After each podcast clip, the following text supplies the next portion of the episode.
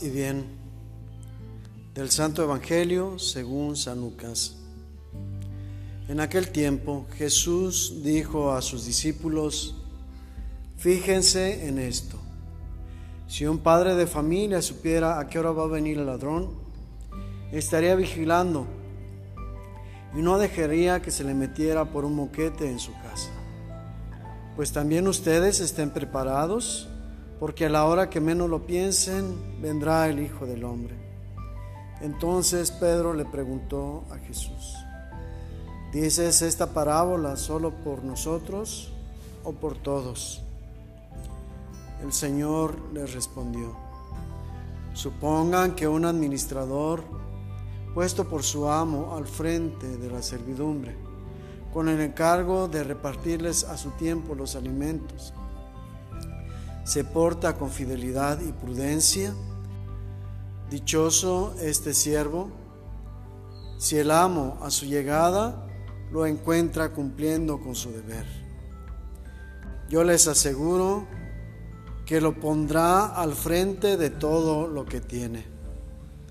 Pero si ese siervo piensa, mi amo tardará en llegar y empieza a maltratar a los otros, siervos y siervas, a comer, a beber y a embriagarse, el día menos pensado y a la hora más inesperada llegará su amo y lo castigará severamente y le hará correr la misma suerte de los desleales.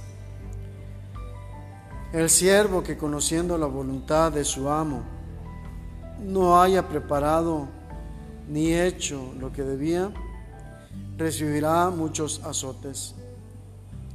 Pero el que sin conocerla haya hecho algo digno de castigo, recibirá pocos. Al que mucho se le da, se le exigirá mucho. Y al que mucho se le confía, se le confiará mucho más. Palabra del Señor.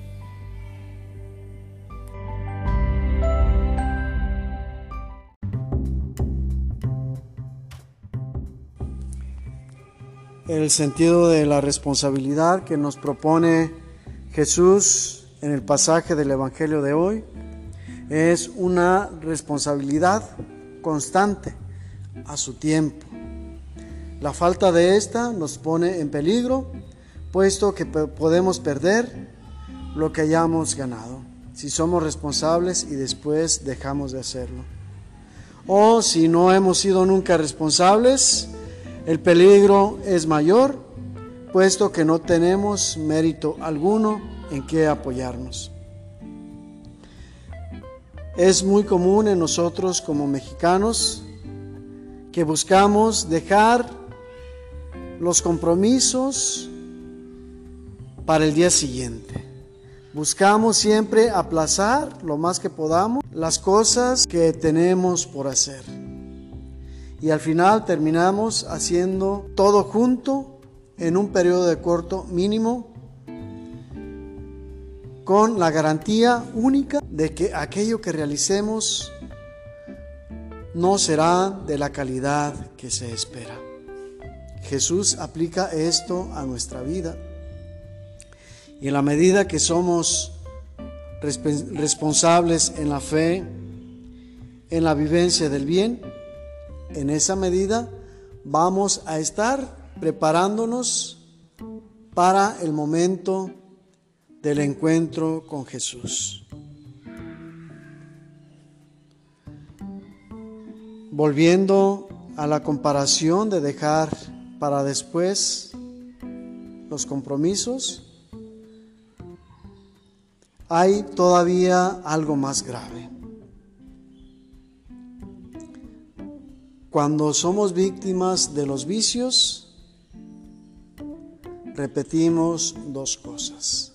La primera es decir, en realidad no es vicio. El día que yo quiera, lo puedo dejar. El problema es que ese día nunca llega. Nunca se quiere dejar ese vicio.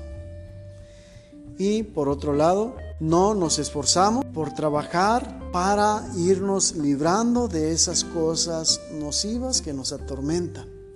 y no solo a nosotros, sino que se lleva arrastrado en este problema a la familia y no se diga a la sociedad.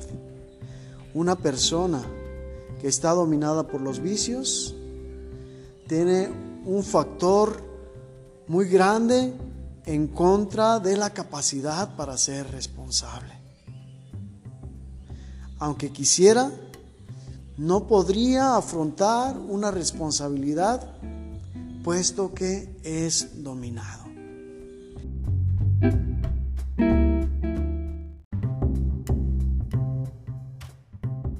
En este sentido, corremos el riesgo cuando estamos inmersos en algún vicio de contraponer nuestro aporte a la sociedad. En lugar de hacer fuerte a la sociedad con nuestro esfuerzo, con nuestra participación, de una manera propositiva, nos estamos volviendo no solo una carga para la sociedad, sino podemos volvernos incluso un parásito social.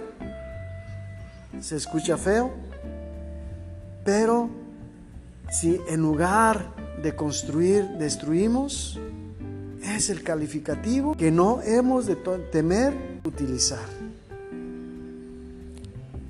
De este modo, en cuanto somos responsables en nuestro mundo, en los diferentes entornos, ámbitos y roles que desempeñamos, en esa medida vamos a recibir las felicitaciones de Jesús, siervo bueno, has hecho lo que debías hacer y se nos confiará más.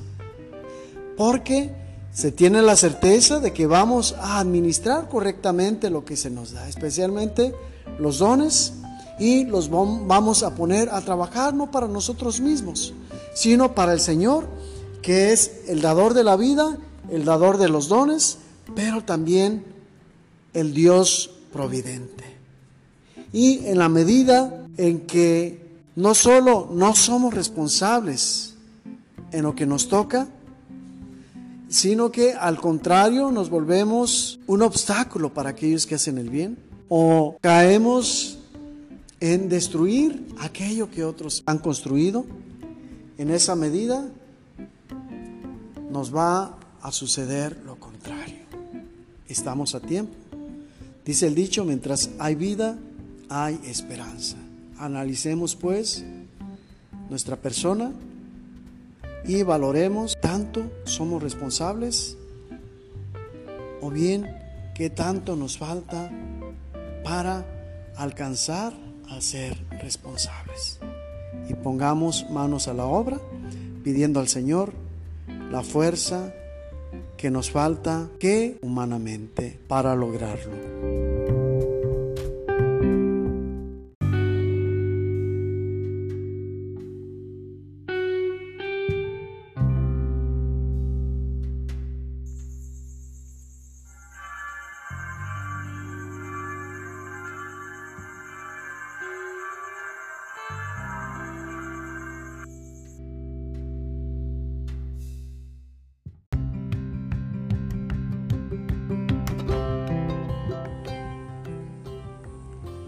Señor, tú eres el constructor y nosotros tus colaboradores. Tú el bienhechor y nosotros tus beneficiarios. Concédenos, en gratitud a tu bondad, ser administradores de los dones que nos das. Así tu providencia saciará y nuestro trabajo edificará y sanará.